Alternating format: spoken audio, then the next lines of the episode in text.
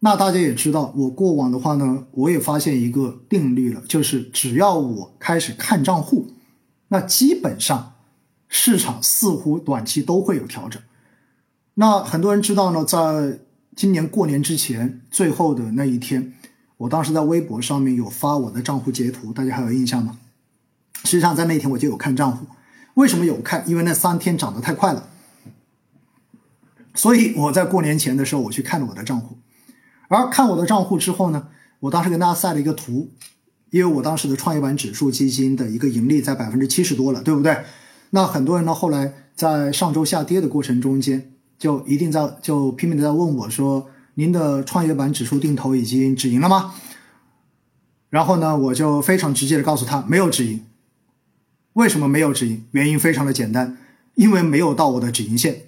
大家想想看看，从二零一五年到今年一六一七一八一九二零，如果再往后推两个月就要六年了，对不对？如果按照百分之十五的年化收益。作为简单的年化收益，作为我的止盈线的话，算起来我要有百分之九十的账面盈利，才算是到达了我定投的止盈线。所以，虽然最后那一天我有打开我的账户，我有觉得市场涨得过快，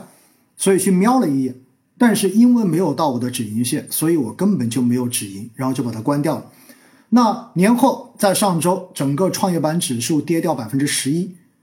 十一点四吧，应该是。也就意味着我的正常我的这一个定投的呃收益率也已经降到又只有百分之六十左右了，因为我每周还在扣款嘛。那但是也没有关系啊，对我来说的话，我就觉得好吧，你现在没有到，没有到没有关系，那我就继续按照我每周的节奏继续扣款，因为我相信你未来肯定还能到。那只不过下次再到的时候，有可能我的本金又比之前更多了一点。而你到的时候，我能够赚到的实际收益，同样的也比我上一次看的时候会要更多一些。这就是我能够尽心尽一直非常安心的扣款下去的很重要的原因。因为我坚信，未来它经过反复的调整之后，它仍然还会再创新高，仍然还会再上去。如果短期你说它调整调整的再凶，再凶能有二零一五年凶吗？创业板指数的这种颓势。再差能有二零一七年跟二零一八年差吗？我觉得一定都不会差成那个样子了。所以这就是我一直强调的，我说中国的 A 股就是在一个不断震荡的过程中间，逐渐抬高底部的过程。很多人会跟我说说，老师这一次的这种波动完全比不上去年二月三号之后的那种波动。我说是啊，是比不上啊，跟去年三月份的波动比起来也差不多，对不对？而且在网络上面呢，过去这两天还有一个朋友问了一个是特别好玩的问题，他说：“老师啊，呃，为什么市场一周跌了百分之十几，感觉好像你的心态特别好，完全没有波澜的？”然后我给他回了一个消息，我说：“当你见识过二零一五年的千股跌停，见识过二零一六年开年之后的熔断，见识过二零一八年这种整个市场的熊市之后。”你哪还有什么波澜呢？上周最多也就跌的最多的创业板就跌了百分之十一而已，对不对？这算什么？二零一五年的时候，你打开每天打开整个大市，整个大盘接近跌停的，整个大盘每天都是七个点、八个点的。所以在这种情况之下，就回到了一句话，叫做什么？叫做未曾经历不成经验。在过往的这些。节目中间，我不断的跟大家强调说，大家要小心风险，大家要小心波动。我们在挑基金经理的时候，要用五四三二原则去挑。我们要去看过去基金经理是否有经历过完整的牛熊，基金经理的历史业绩是否稳定，这些东西，我相信很多人听到耳朵都已经起茧了，对不对？但是呢，在网络上面，在过去的这半年市场一路上涨的时候，我会看到很多人。很多刚入场的投资者，在各种渠道留言来怼我，怼我的是什么呢？怼我的就是一个五年业绩好的基金经理，在过去的这一两年时间，业绩排名一点都不出色，只能证明这些基金经理已经过时了。既然他在近一年不能给我带来好的业绩，我又凭什么相信他在未来的更长时间，还有能力给我创造出好的业绩。呃，当时看完这些之后呢，我就会觉得，我好像没有太多解释的必要。为什么？因为这就像小马过河一样。我说这个河就是有这么长，就有这么深，对不对？但是你没有试过，你始终不会相信。所以在这种情况之下，我反而觉得过去这一个星期的调整，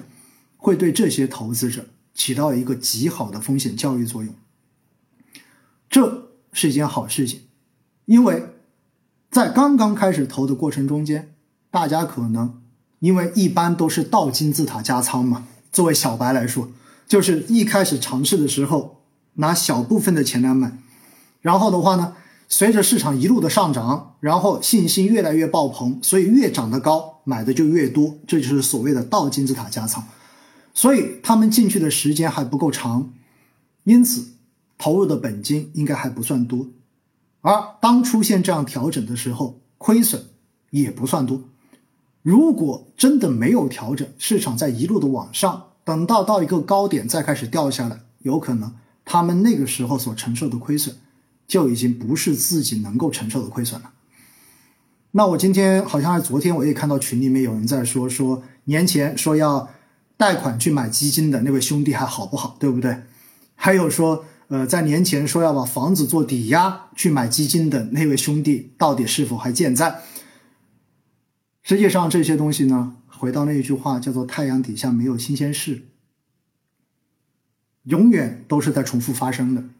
其实，在很多程度上面，就是因为在过去的这些年，我看身边的人，看整个市场中间的各种变化，看身边人对于市场的这种情绪的变化，其实我看的太多了。因为在过去的这些年中间，大家知道我会有很多场的讲座。二零，我经常跟大家讲，在二零一零年的时候去做讲座，只能讲定投，因为那个时候市场太差了，所以呢，你只能跟大家说，在低位的时候你要布局，但是大家在低位都不敢买，对不对？所以那个时候你就只能说你分批，你做定投可以的，因为定投只要有波动都能帮你赚钱。然后等到二零一三年、二零一二年、二零一三年去讲的时候呢，那个时候基本就是要给自己打鸡血了。为什么？因为二零一三年是股债双杀，股也亏，债也亏，亏到所有人都怀疑人生的那种。那那个时候只剩什么？那个时候只剩威逼利诱了，就是逼着大家去买基金，然后用利益引诱大家去买基金，然后基金公司回过头来也压着自己的员工买基金啊。当然后续都赚钱，对不对？然后等到二零一四年、一五年的时候，大家就基本上不需要去做讲座了。为什么呢？随便买个基金，随便买只股票都能赚得盆满钵满。这个时候我跑过去再去提示风险，就已经很煞风景了。大家恨不得直接把你砸下去。那个时候你只有喊出来说市场万点不是梦，你才最受欢迎。如果你过去说小心风险，大家见好就收，基本上是没有人理你的。然后等到二零一五年股灾发生之后呢？大家找我去做讲座的需求变得很大了，为什么呢？因为大家就去找我做心理按摩，然后我就会听到很多在投资市场上面失败的投资故事，而这些失败的投资故事呢，慢慢的在我心里面就形成了很深厚的积累，我就知道了在历史上面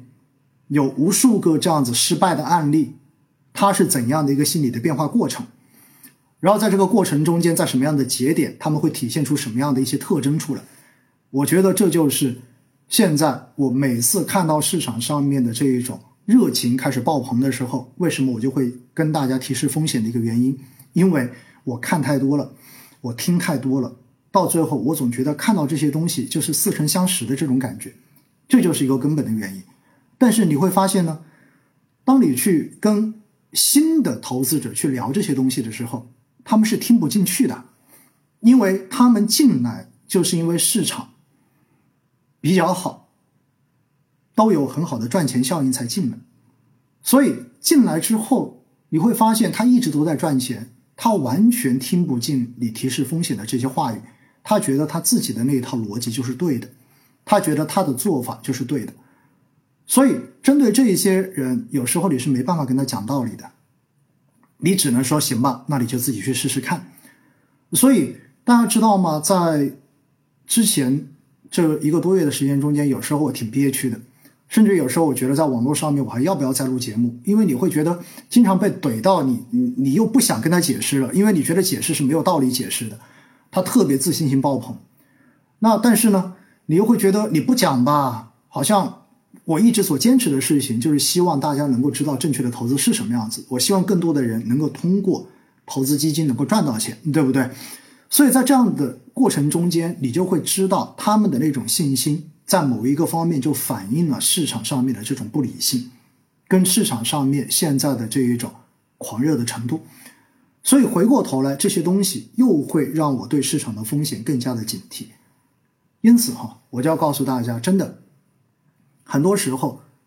在资本市场中间，你只有经历过，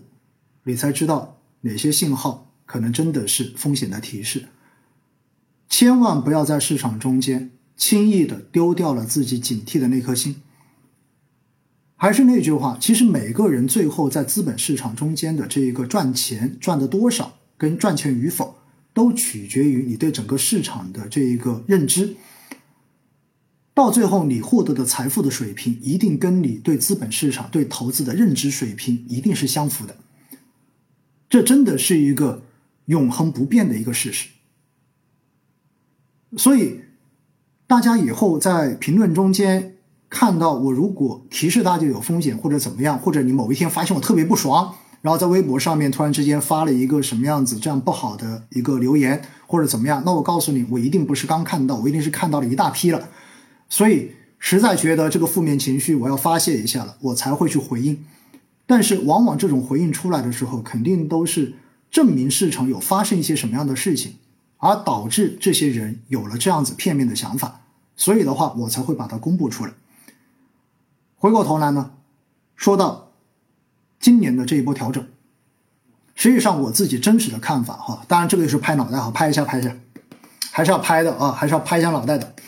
拍了拍脑袋说呢，我觉得今天的市场稳定下来之后，其实对于整个市场的平稳是一件非常重要的事情，因为如果今天市场再继续跌，